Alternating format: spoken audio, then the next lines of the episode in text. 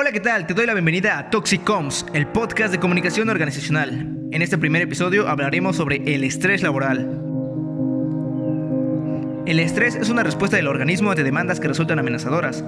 Se trata de una motivación para afrontar exigencias externas e internas y está determinado por la interacción entre situaciones estresantes y características personales propias de cada individuo. Cuando nos estresamos, nuestro cuerpo acciona un mecanismo evolutivo para sobrevivir al peligro, conocido como respuesta de estrés agudo, el famoso flight or flight. En esta respuesta de estrés agudo se activa el sistema nervioso simpático, es decir, el switch que nos activa, y se desactiva el sistema nervioso parasimpático, el switch que nos relaja.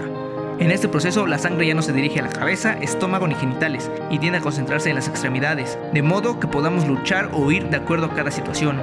También se producen y liberan enormes cantidades de cortisol y adrenalina, y el sistema inmunológico se suprime. Es decir, que la respuesta de estrés agudo es un superpoder.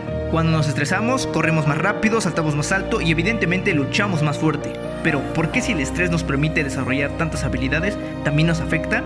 El estrés se originó hace millones de años para permitirnos sobrevivir en situaciones específicas y de corta duración. Sí, es una respuesta resiliente, pero esta supervivencia no se parece en nada a las situaciones que experimentamos actualmente. Después del estrés, el cuerpo regresaba a la homeostasis, a la tranquilidad.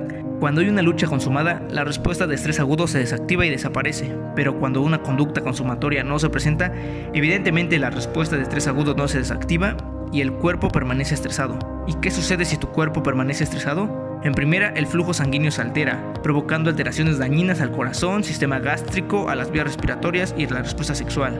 Además, no te permite pensar con claridad y todo se orienta al pánico y a las amenazas, por lo tanto te vuelves vulnerable y no tomas decisiones responsables. El estrés en pocas cantidades es un superpoder, pero en altas cantidades es un veneno.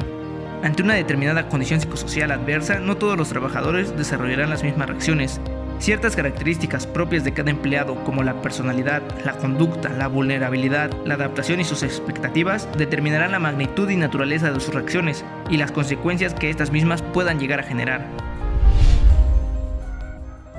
Pero, ¿cómo se identifica? Muchas veces podemos identificar el estrés por el rendimiento de los empleados, una baja en la productividad y actitudes negativas a la hora de acudir al centro de trabajo. Los síntomas más comunes que presenta un empleado de estrés son la irritabilidad, la falta de motivación, baja autoestima, tristeza o depresión. Todas estas cuestiones afectan al día a día de las personas que sufren estrés más allá del ámbito laboral. A pesar de que el estrés laboral causa síntomas claros y definidos, en ocasiones es difícil detectarlo, ya que estas señales también pueden ser asociadas a otras enfermedades. Por eso es muy importante definir las causas para poder descartar otras enfermedades posibles. También hay que tomar en cuenta que el estrés no solo afecta diariamente, sino que tiene repercusiones negativas a largo plazo y se pueden identificar con una reducción en la productividad, un descenso en la calidad de vida, problemas de salud física o mental, trastornos de depresión y ansiedad, problemas familiares o riesgo de alcoholismo y otras adicciones. ¿Sabías que el 75% de los mexicanos padece fatiga por estrés laboral, incluso superando a países como China y Estados Unidos? Por lo cual otro punto a tomar en cuenta es que el estrés es potencialmente contagioso y el estar cerca o visualizar a otras personas en situaciones de estrés puede aumentar los niveles de cortisol del observador e incluso contagiarse. Otra forma de poder identificarlo de manera puntual es visitando la página oficial del Instituto Mexicano del Seguro Social, el cual tiene un apartado con un test para medir el grado de estrés laboral en una empresa. De cualquier forma es importante llevar un seguimiento puntual del comportamiento de nuestros empleados para identificar posibles problemas internos. Ahora que sabemos cómo se presenta el estrés laboral, podemos hablar acerca de cómo prevenirlo.